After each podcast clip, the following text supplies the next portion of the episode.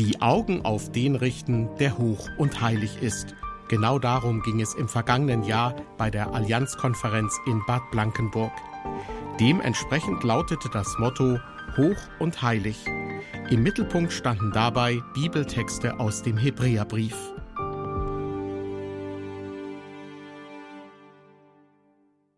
Herzlich willkommen zur Sendereihe beim Wort genommen diesmal mit dem dritten Teil einer vierteiligen Beitragsreihe zum neutestamentlichen Hebräerbrief.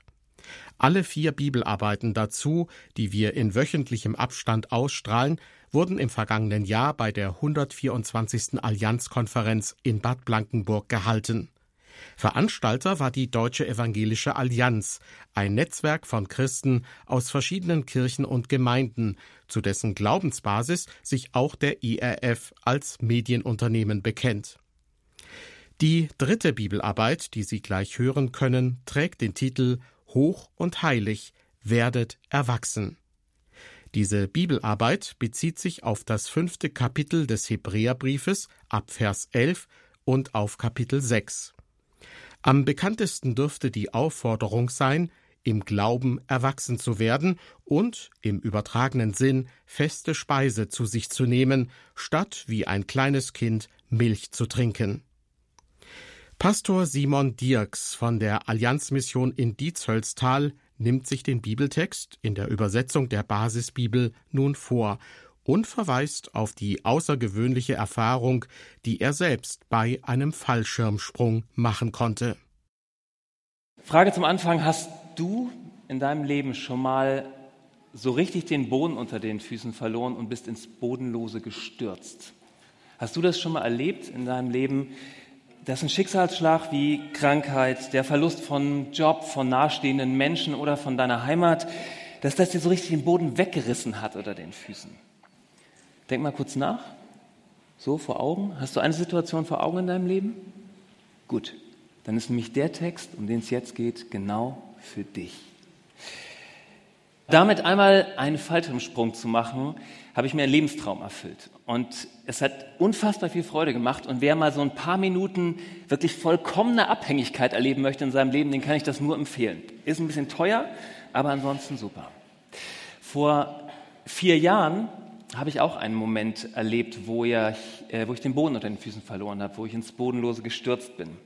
Das hat nicht ganz so viel Spaß gemacht. Vor zwei Jahren bekam ich zunächst eine halbseitige Gesichtslähmung. Eine Woche danach wäre meine Frau fast an den schweren inneren Blutungen und Notoperationen bei der Geburt unseres zweiten Sohnes verstorben. Einen Tag später kippte ich dann mit Herzrhythmusstörung um. Mein Sohn hatte nach der Geburt zunächst einen Herzfehler, eine Armlähmung und zwei Wochen später eine schwere Virusinfektion, mit der er drei Wochen lang auf Intensivstation landete. Danach hat er Verdacht auf Augen, Geschirr und Lungenschädigung, eine starke Neurodermitis und eine lebensbedrohliche Erdnussallergie. Weitere zwei Wochen später konnte meine Frau nicht mehr gehen, weil sie einen rheumatischen Schub bekommen hat in den Knien. Und äh, ein halbes Jahr später wurde bei ihr eine schwere Autoimmunerkrankung diagnostiziert, die Augen, Stimme, Gelenke, Kraft und äh, beeinträchtigt und weitere rheumatische Erkrankungen sowie schlimmstenfalls einen schnellen Tod durch Lymphkrebs nach sich ziehen kann. Das ist ein halbes Jahr in einer halben Minute. In diesem halben Jahr verlor ich immer wieder jeglichen Boden unter den Füßen. Und jetzt ist die Frage, habe ich jetzt eure volle Aufmerksamkeit? Falschem Sprung und so viel Leid auf einem Haufen sollte klappen, oder? Volle Aufmerksamkeit ist gut, weil genau darum geht es dem Schreiber des Hebräerbriefes, ein anonymer Schreiber, ähm, in dem Textabschnitt, den wir uns jetzt gemeinsam anschauen werden. Er möchte die volle Aufmerksamkeit seiner Leser. Dazu hätten wir euch noch viel zu sagen, schreibt er. Dieser ganze Abschnitt, den ich mir jetzt mit euch anschaue, der ist so wie ein großer Doppelpunkt, der seine Leser auf das vorbereiten will, was der Hebräerbriefschreiber dann noch zu schreiben hat. Aber wie er das macht, wie dieser Schreiber das macht, das lohnt sich, dass wir da mal ein bisschen drin eintauchen.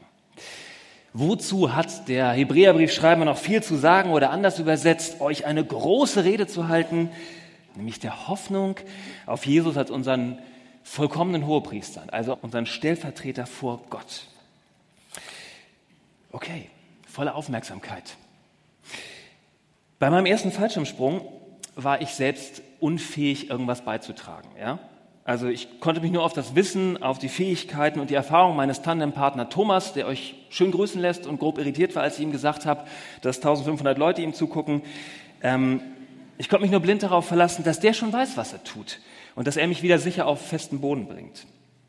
Und genau solch eine Art passiver Abhängigkeit von Menschen kritisiert der Autor im Hebräerbrief. Er hält seinen Lesern und auch uns damit ich sag mal, so einen Spiegel vor. Ja? Lesen wir das mal gemeinsam, wie er diesen Spiegel vorhält. Es ist aber schwierig zu erklären, weil ihr so begriffsstutzig seid. Eigentlich müsstet ihr nach der langen Zeit längst Selbstlehrer sein. Aber ihr braucht wohl erst jemand, der euch die Grundbegriffe von Gottes Wort beibringt. Ihr braucht sozusagen wieder Milch und keine feste Nahrung. Wer noch Milch trinkt, ist nicht in der Lage, die Botschaft von der Gerechtigkeit zu verstehen. Er ist nämlich wie ein kleines Kind. Feste Nahrung ist dagegen etwas für Erwachsene, für vollkommene Menschen, deren Sinne durch täglichen Gebrauch darin geübt sind, Gut und Böse zu unterscheiden. Puh. Der Schreiber hält uns einen Spiegel vor Augen, ja? Und er provoziert uns damit, muss man mal ehrlicherweise sagen. Wie er das tut, uns diesen Spiegel vorzuhalten, das äh, erinnert mich an ein Lied, ein Lied, ein Lied von Gebetshausgründer und katholischem Theologen Johannes Hartl. Dieses Lied ähm, heißt Ort der Wahrheit und darin singt er, Herr, ich staune über dich. Täglich neu ist dein Erbarmen, das mich hält, dein Wort der Gnade über mich, deine Wahrheit, die in mich schneidet und doch heilt. Gottes Wahrheit, die in mich schneidet und doch heilt. Das kommt dann doch unerwartet, muss man sagen. Eben noch schwärmt der Hebräerbrief ähm, Schreiber von Jesus als Hohepriester so in den höchsten Tonen und auf einmal, auf einmal schneidet dieser Text in mich. Er schneidet in uns als Leser. Ja? Dieser Text schneidet so wie so ein richtiges Schwert, schneidet der in uns rein. Ja? Muss die richtige Seite nehmen. Er schneidet in unser Glauben, unser Denken, unser Handeln. Gottes Wort ist wie ein Schwert, so steht es im vierten Kapitel des Hebräerbriefs. Dieser Text schneidet in uns. Das tut weh, das zu hören. Zumindestens, wenn ich zulasse, dass dieser Text ein Spiegel nicht nur für andere, sondern auch für mich selber ist. Wenn ich reinschaue in diesen Spiegel, das zulasse, dann tut das weh, es provoziert mich, es ärgert dich vielleicht, es fordert uns alle heraus. Schauen wir doch mal in den Spiegel. Was sagt er denn, der Hebräerbriefschreiber? Wir sind begriffsstutzig geworden. Wörtlich steht hier, träge oder nachlässig zu hören. Und ich frage mich, stimmt das? Bin ich träge oder nachlässig geworden, darin auf Gott zu hören? Und ganz ehrlich, ja, immer wieder. Gerade wenn ich den Boden unter den Füßen verliere, dann, dann werde ich nachlässig darin, auf Gottes Stimme in all dem zu hören und klammere mich stattdessen an die Zusagen von Freunden, Predigern, Ärzten und wem noch alles, ja. Und ich klammere mich nicht zuerst an, an Jesus, an seine Hoffnung für mich. Also ich stelle fest, ja, dieser Text, der schneidet in mich und der tut weh. Dir auch?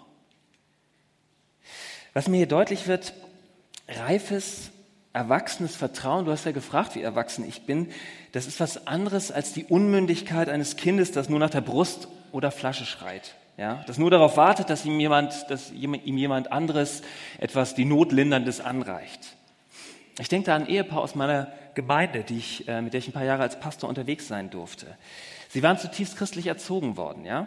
Also da gab es klare und starre Regeln, was man als Christ zu tun hat und was nicht, was Gott von ihnen erwartet.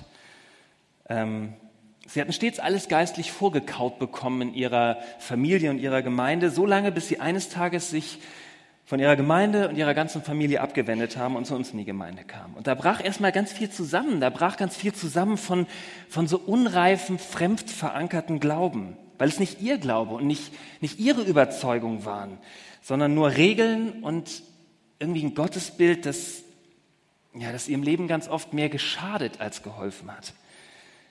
Über Jahre und so Stück für Stück begannen sie selbst zu forschen, zu beten, zu hören, wer, wer und wie Gott ist. Und auch heute noch lernen sie erwachsen und reif zu glauben. Und da bin ich mit ihnen lernender. Also ein, ein unreifes, ein kindlich abhängiges Vertrauen in die Glaubens- oder Unglaubenssätzen anderer, das hält dich nicht, wenn du fällst. Das hält dich nicht. Wer aus dem Flugzeug springt, macht sich damit voll vom Tandempartner abhängig. Ich zum Beispiel vom Thomas. Ja? Und wie ist das dann in deinem oder meinem Leben, wenn wir im Glauben mal fallen, im Leben mal fallen, in so eine Krise kommen? Was heißt es denn konkret, erwachsen zu werden, reif zu glauben? Der Hebräerbriefschreiber benennt ein paar Basics, also so Glaubensgrundlagen, die gerade in haltlosen Situationen Halt geben. Lesen wir mal gemeinsam. Deshalb können wir die Grundbegriffe der Lehre, der Lehre von Christus hier übergehen. Wir wollen uns gleich dem zuwenden, was für vollkommene Menschen bestimmt ist. Die Grundlage müssen wir nicht noch einmal legen, die Abkehr von Werken, die dem Tod gleichkommen und der Glaube an Gott. Außerdem die Lehre von den Taufbräuchen, das Auflegen der Hände, die Auferstehung der Toten und das ewige Gericht. Ja, so wollen wir vorgehen, wenn Gott es zulässt. Alles klar. Was sind die Basics? Glaube statt Werke, Taufbräuche, Handauflegung, Totenaufstehung und Gericht. Okay. Der Autor setzt voraus, dass das für uns alle klar ist und will sich damit gar nicht erst aufhalten. Aber ich, ich halte uns mal auf. Ich halte uns mal auf und äh, halte uns noch mal den Spiegel vor die Nase und gemeinsam mit euch möchte ich auch wagen, dass das Wort Gottes hier wirklich noch mal ein, ein einschneidendes Erlebnis sein kann. Sind die Basics klar? Ich stelle fest, mitten in meinem Alltag, im Schmerz, im Zweifeln an meinem Bild von Gott, da trüben sich diese Basics ganz schnell ein und werden ungenießbar. Schauen wir sie an. Basic 1, Glaube statt Werke. Das heißt, ich kann und muss mir Gottes Anerkennung und Liebe nicht erarbeiten, sondern sie nur im Glauben unverdient geschenkt bekommen. Gnade wird das in der Bibel genannt. Und gerade in der Zeit, wo ich mit Gesichtslähmung, mit Herzkasper oder wochenlang am Krankenbett meines Sohnes ähm, einfach nichts tun konnte, habe ich diese Erkenntnis buchstabieren gelernt. Dieser Moment, wo du sagst, Gott, ich kann dir gerade überhaupt gar nichts geben aber ich erwarte alles von dir. Kraft, Trost, Heilung, Hoffnung. Und ich frage dich mal ganz persönlich, ähm, wenn du mal alle deine Aktivität für Gott beiseite packst, was bleibt denn dann? Bleibt da eine einseitig enttäuschte Arbeitsbeziehung, die auf ihre Kündigung wartet? Oder bleibt da eine intime, eine vertraute, vertrauensvolle Liebesbeziehung zu einem Gott, dem du nichts beweisen musst, aber mit dem du diese Welt verändern kannst. Ich glaube, wir brauchen Zeiten mit Gott, die kein Werk, die keine Arbeit sind, sondern, sondern so reine Beziehungspflege. Ja? Für mich ist das eine halbe Stunde jeden Morgen, bevor meine Familie aufwacht. Und meine Familie wacht früh auf. Ja? Für mich ist das in jedem Monat ein Sabbattag, wo ich allein mit Gott in den Wald gehe und idealerweise nicht nur Wildschweinen, sondern auch Gott begegne. Was, was ist es für dich? Basic 2, Taufbräuche. Wörtlich steht hier ähm, eine Lehre der Waschungen. Also hier geht es irgendwie um Reinigung, ja, darum sauber zu werden. Zunächst in der Taufe, einmalig und ewigkeitsgültig. Das heißt, wer Jesus sein Leben anvertraut, soll sich taufen lassen, um seine Entscheidung vor sichtbarer und unsichtbarer Welt zu bekennen. Dann aber auch immer wieder alltäglich eingebettet. Der Schreiber spielt hier wahrscheinlich auf Reinigungsrituale an, von denen der christliche Schriftsteller Tertullian 100 Jahre später berichtet. Es war wohl so, dass die Christen sich damals vorm Beten ähm, die Hände oder gleich den ganzen Körper gewaschen haben. Und das ist für uns jetzt ein bisschen fremd, so mit einem gewissen zeitlichen Abstand, aber ich glaube, da steckt auch für dein und mein Glaubensleben heute eine echte Perle drin. Denn auch wenn ich persönlich jetzt vor 25 Jahren getauft worden bin und reingewaschen wurde, äh, reingewaschen wurde, darf ich mal ehrlich sagen, seitdem habe ich ganz schön viel dummes Zeug gemacht. Ich habe gelogen, ich habe andere verletzt, ich habe träge von Gott weggehört, wenn mir nicht gepasst hat, was er mir sagen wollte. Ich habe mit Süchten gekämpft, ich habe gezweifelt und so viel mehr. Deshalb brauche auch ich solche Reinigungsbäder. Reinigungsbäder irgendwo zwischen der Taufe und der Ewigkeit da wo ich, ich und ihr jetzt gerade sind. Und diese Reinigungsbäder haben heute einen ganz unpopulären Namen. Sie heißen nämlich Buße. Buße, also vor Gott und Menschen benennen, wo ich Mist gebaut habe und Gott um Vergebung bitten und erleben, das ist jetzt gut und das ist jetzt abgewaschen. Für mich haben solche Bußwaschungen ihren Platz einmal an meinen Sabbattagen, dann aber auch in der Zweierschaft mit einem Freund, wo wir regelmäßig per Videokonferenz uns treffen und sagen, was schiefgelaufen ist und einander zusagen, das ist jetzt gut, das ist jetzt vergeben. Hast du das klar dieses Basic? Ist für dich vielleicht die Taufe dran? Erstmalig und einmalig? Oder wo hat Buße einen Platz in deinem Leben? Drittes Basic, Handauflegung. Handauflegung. In der Taufe zieht mit der Handauflegung der Heilige Geist ein und beschenkt dich mit seinen ganz besonderen Gaben. So die ganze Palette, von Gastfreundschaft bis Sprachenrede und von Lehre bis Prophetie, der ganze Haufen, ja. Im, in der Handauflegung im Gebet erlebst du dein ganzes Glaubensleben lang immer wieder, wie du durch einen anderen Menschen stellvertretend diesen Segen Gottes zugesprochen bekommst. In der Handauflegung, wenn jemand für dich betet, erlebst du immer wieder, wie jemand mit dir gemeinsam darum ringt, dass Gott dir Segen, Heilung, neue Kraft, neue Einblicke schenkt. Und wie gut hat es gerade mir in den finsteren Monaten vor vier Jahren getan, diese körperliche Zuwendung von Gott durch andere Menschen immer wieder zu hören und zu spüren und dann auch zu sehen und zu entdecken, wie Gott daraufhin gewirkt hat. Basic 4, Auferstehung von den Toten und Gericht. Also, wenn du dein Leben, Jesus dein Leben anvertraust, dann beginnt an diesem Tag ein neues Leben in Beziehung mit ihm, das in Ewigkeit nicht mehr unterbrochen wird. Man male sich das aus. Auch nicht, wenn du eines Tages stirbst. An diesem Tag ist auch klar, wie Gottes Urteil über unser Leben aussehen wird. Ja? Und sicherlich wird ihm nicht alles gefallen haben. Also zumindest in meinem Leben wird ihm nicht alles gefallen haben, aber du und ich, wir sind freigesprochen von all dem, wo wir uns schuldig gemacht haben, wo wir Gott und Menschen etwas schuldig geblieben sind. Ja? Vor vier Jahren, da hat mir genau dieser Punkt so in allem, einem Schmerz, in aller Bodenlosigkeit echten Halt und Frieden gegeben. Ja? Dass meine Frau oder einen Tag später ich oder zwei Wochen später mein Sohn, dass uns Gottes offener Arm erwartet hätte, wenn unser Leben auf dieser Welt jetzt zu Ende gewesen wäre. Und nein, das hätte nicht alles irgendwie flockig einfach gemacht. Es wäre immer noch hart und schwer gewesen, aber es hat, mich in einem Maße getröstet in diesem Moment, wie es kein Arzt, kein Seelsorger, kein Freund konnte. Denn ich habe erlebt, Jesus war da. Er war da, als ich in der Notaufnahme horchte, ob mein Herz wieder einen Rhythmus bekommt. Er war da, als Anton unter einem Berg von Kabeln begraben um sein Leben gerungen hat. Und deshalb frage ich dich, hast du diese Basics klar? Ich glaube, dass das nicht nur für dich und mich wichtig ist, sondern auch für uns gemeinsam als Gemeinschaft.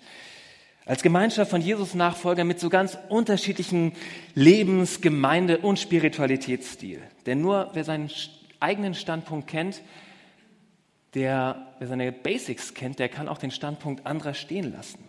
Das ist für mich so das Beeindruckendste an dieser Konferenz, dass wir bei aller Unterschiedlichkeit unserer Kirchen und Gemeinden, bei allen unterschiedlichen Erkenntnissen, wie Gott sich das gedacht hat, mit Geistesgaben, dem Dienst der Frauen, der Taufe oder der Struktur geistlicher Leitung, dass wir in all dem einander stehen lassen können und gemeinsam an der Hoffnung von Jesus, unserem Hohepriester, festhalten können. Gemeinsam mehr von, Decken, von Gott entdecken können. Gemeinsam seinen Geist und Wort erlauben können, in uns zu schneiden und uns zu heilen. Und deshalb frage ich dich nochmal, hast du diese Basics klar? Nicht für jemand anders, sondern für dich. Es tut weh, sich diese Fragen ganz ehrlich zu stellen und festzustellen, dass das bei dir und mir nicht immer alles klar ist.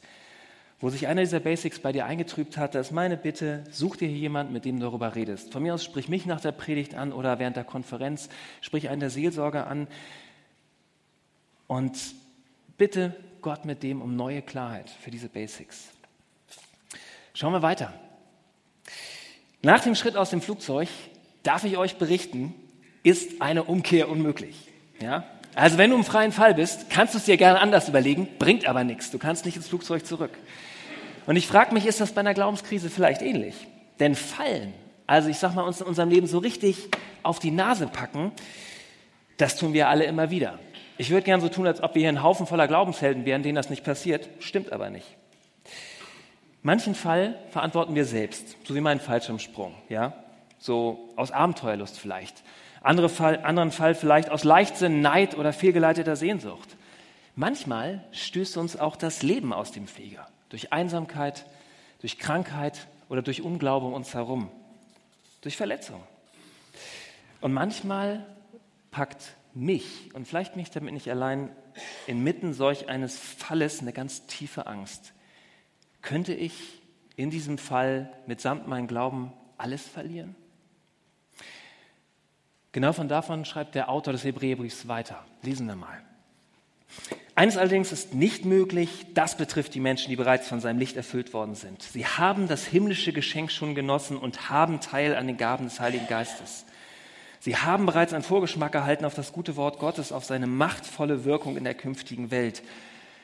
Wenn sie trotzdem wieder rückfällig werden, können sie nicht noch einmal zur Umkehr gebracht werden. Damit schlagen sie den Sohn Gottes zu ihrem eigenen Schaden gleichsam noch einmal ans Kreuz. Sie machen ihn öffentlich zum Gespött. Es ist wie beim Ackerboden. Er nimmt den Regen auf, der reichlich auf ihn fällt. Wenn er dann nützliche Pflanzen hervorbringt für die Menschen, die ihn bestellen, empfängt er Gottes Segen. Wenn er aber Dornbüsche und Disteln hervorbringt, ist er wertlos, ihm droht der Fluch und am Ende wird er abgebrannt. Puh. Traut ihr euch? Traut ihr euch nochmal mit mir in den Spiegel zu schauen und Gottes Wahrheit in euch schneiden zu lassen? Wagen wir es gemeinsam. Unmöglich, unmöglich, damit beginnt der Autor diese Sätze. Unmöglich ist das, was folgt. Und oberflächlich kann ich dazu ganz schnell Ja sagen. Ne? Ist ja irgendwie unmöglich, oder? Dass jemand, der, der Gott gespürt hat, erlebt hat, der darin so ein Stück Ewigkeit geschmeckt hat, also dass so jemand sich von Gott und von Glauben abwendet, ist ja irgendwie unmöglich, oder? Hm. Aber wenn ich, und da kann ich wie bei so vielem erstmal nur für mich reden, wenn ich ganz tief in den Spiegel schaue, hm, dann kommt dieses schnelle Ja ins Wanken. Könnte es nicht vielleicht doch sein? Ist es wirklich unmöglich, dass mir der nächste Sturz ins Bodenlose nicht noch so das letzte bisschen Herzenskraft und damit vielleicht auch den Glauben aus dem Leben quetscht? Kannst du das zweifelsfrei von dir sagen? Und wenn nicht, wird die Angst vor dem Fall dann auf einmal nicht noch so viel größer. Schauen wir mal genau hin. Schauen wir mal ganz genau hin bei dem Text hier. Was der Autor hier für unmöglich erklärt, ist nicht, dass jemand vom Glauben abfällt und auch nicht, dass er nicht zurückkommen könnte zu Gott. Ganz wichtig. Unmöglich ist für ihn nur eines. Unmöglich ist diese Umkehr zu wiederholen. Die Umkehr ist unwiederholbar und einmalig. Die Umkehr, Jesus dein Leben anzuvertrauen, ist etwas, das du nur einmal tun kannst und auch nur einmal zu tun brauchst. Weil wir sonst Jesus Tat am Kreuz für unvollkommen erklären würden. Was der Schreiber deutlich macht, ist, es gibt nur eine Umkehr im Christwerden, aber es gibt ganz schön viel Umkehren im Christsein. Einmal vertraue ich Jesus mein Leben ein, aber immer wieder falle ich und kann mit seiner Hilfe wieder Boden unter die Füßen bekommen und weitergehen. Und ja, wenn wir genau hingucken, dann bleibt da trotzdem so eine Spannung im Text, nämlich, dass da was davon steht, dass Jesus zwar alles tut, aber unser Leben doch Frucht bringen soll. Ja, unser Leben soll fruchten. Nicht, weil wir perfekt glauben und da die fallen, sondern weil wir wieder aufstehen in dem Bewusstsein, was Jesus uns vergeben, löst, gerettet, verewigt hat. Und wenn du gerade dabei bist, vielleicht durch das, was gerade los ist in deinem Leben, durch das, was dir in den letzten Wochen begegnet ist, im Glauben den Boden unter den Füßen zu verlieren, dann sagt dir unser Autor, dein Zweifel, dein Fallen, deine Schuld ist unmöglich so groß, dass ich sie nicht vergeben könnte. Ist unmöglich so groß, dass du noch einmal neu bekehrt werden müsstest oder könntest. Und wenn meine Worte dem einen oder anderen von euch heute Mut, Trost oder Hoffnung spenden können, dann trägt mein Leben genau etwas von der Frucht, wovon der Schreiber hier redet. Und das ist mir ganz wichtig geworden, die Erfahrung zu fallen, macht deinen und meinen Glauben nicht ungültig oder wertlos, sondern erwachsen. Sie lässt uns erleben, dass Gottes Zusagen wirklich gelten. Wie wertvoll es ist, in Jesus Halt zu haben. Vor vier Jahren schlug Krankheit nach Krankheit bei uns ein. Und ich bin wieder aufgestanden und mein Glaube ist daran gewachsen. Heute ist längst nicht alles einfach. Und mitten in meinem Alltag falle ich ständig wieder. Aber ich hoffe mit all meiner Kraft, Jesus ist dann da und ich werde wieder aufstehen und mein Glaube wird daran wachsen. Und wie ist das bei dir? Liegst du noch oder stehst du wieder auf? Ich bezeuge dir, Jesus ist da. Und dein Glaube wird daran wachsen, wie, und das ist wunderschön, wie er es auf keine andere Art und Weise könnte. Was also tun? Was also tun, gerade wenn du und ich den Boden unter den Füßen verlieren? Ähm, Darauf hat unser Schreiberling nach aller einschneidenden Herausforderungen eine ganz klare Antwort. Auch wenn wir so reden, auch wenn wir so reden, meine Lieben, sind wir davon überzeugt, auf euch trifft das Bessere zu, ihr werdet gerettet werden. Gott ist ja nicht ungerecht. Er vergisst nicht, was ihr getan habt. Ihr habt eure Liebe zu ihm bewiesen. Ihr habt die Heiligen unterstützt und unterstützt sie auch weiter. Wir haben aber einen sehnlichen Wunsch. Jeder von euch soll den gleichen Eifer vorweisen, wenn es um das eine geht, nämlich bis zum Ende mit voller Überzeugung an der Hoffnung festzuhalten. Tut doch nicht so begriffsstutzig, nehmt euch vielmehr die zum Vorbild, die durch Glauben und Ausdauer das versprochene Erbe erhalten. Das heißt, wir sollen eifern. Mit aller Kraft, mit allem Eifer, den wir in unserem Leben noch zusammenkratzen können, uns festhalten an dieser Hoffnung bis zum Ende. Wie auch immer dieses Ende aussieht. Wie geht das, frage ich mich. Wie geht das, dieses festzuhalten? Zunächst einmal, indem wir unsere Trägheit im Glauben und dieses Anfangs gegen überwinden und hinhören. Hinhören, was uns hier gesagt wird. Gott ist nicht ungerecht. Er vergisst nicht, was du für ihn getan hast. Du bist und wirst errettet. Und dann gilt es, mich nicht wie beim Fallschirmsprung an meinem Partner Thomas hängen zu lassen, sondern aktiv festzuhalten. Meinen ganzen Halt davon zu erwarten, dass Gott seine Versprechen wahrmacht. Und ich weiß, auch da liegt eine echte Spannung drin. Zwischen dem, was Gott dir und mir versprochen hat und verspricht, und dem Warten darauf, dass er das dann auch einlöst dass ich auch sein Wirken in meinem Leben und in dieser Welt erkennen kann. Bei diesem Warten helfen gute Vorbilder.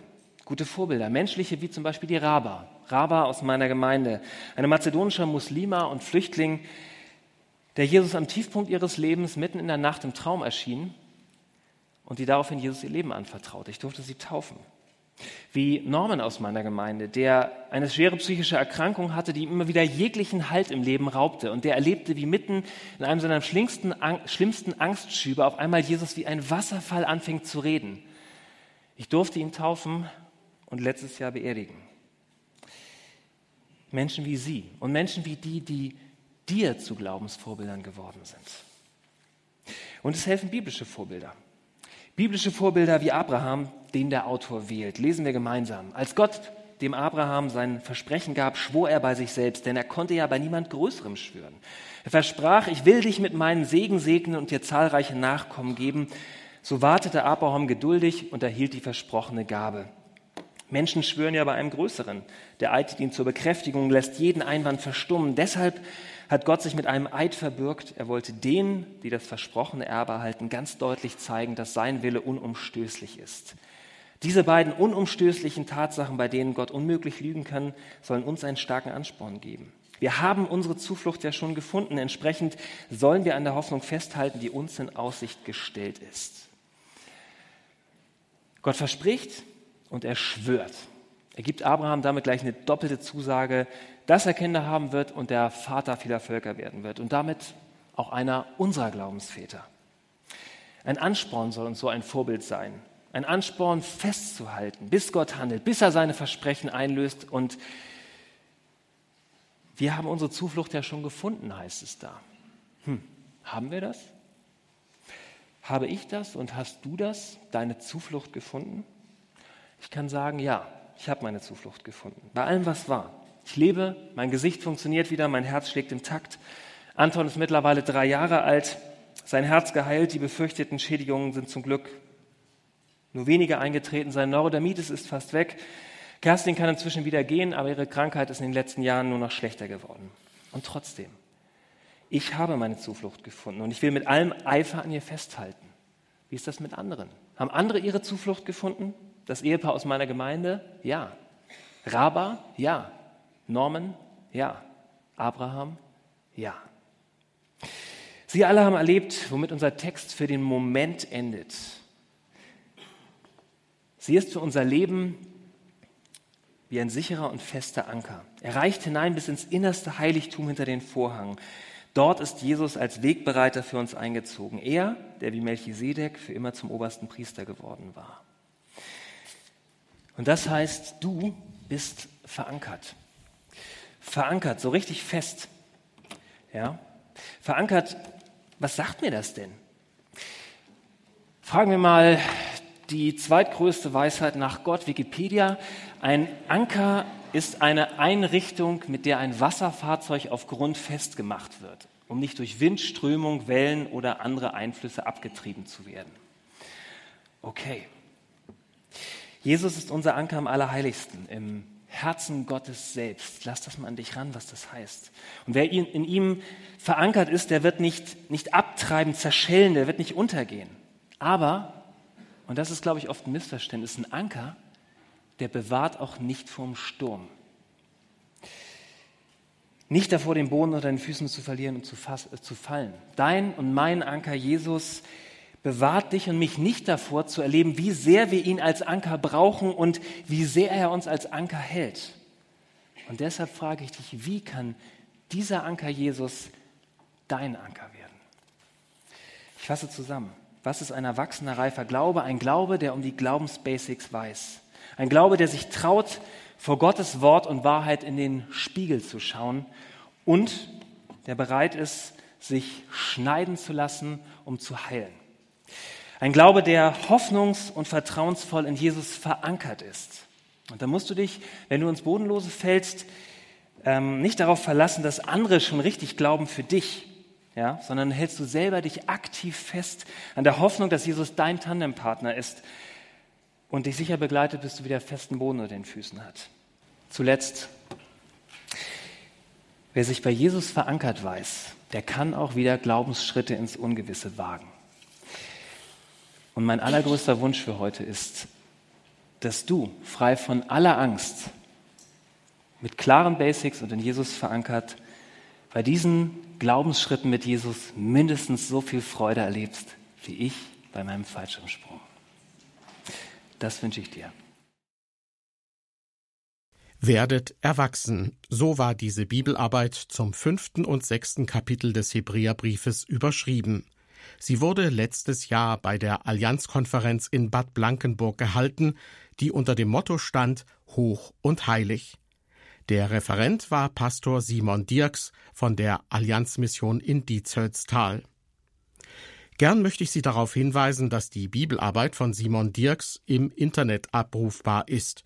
Sie finden sie in unserer Audiothek innerhalb der Sendereihe beim Wort genommen auf erfplus.de beziehungsweise über die ERF Plus App. Wir freuen uns, wenn Sie andere Leute, die daran interessiert sind, darauf hinweisen. Auf ERF Plus in der Sendereihe beim Wort genommen werden wir heute in einer Woche die letzte von insgesamt vier Bibelarbeiten ausstrahlen, die alle unter der Überschrift standen Hoch und Heilig.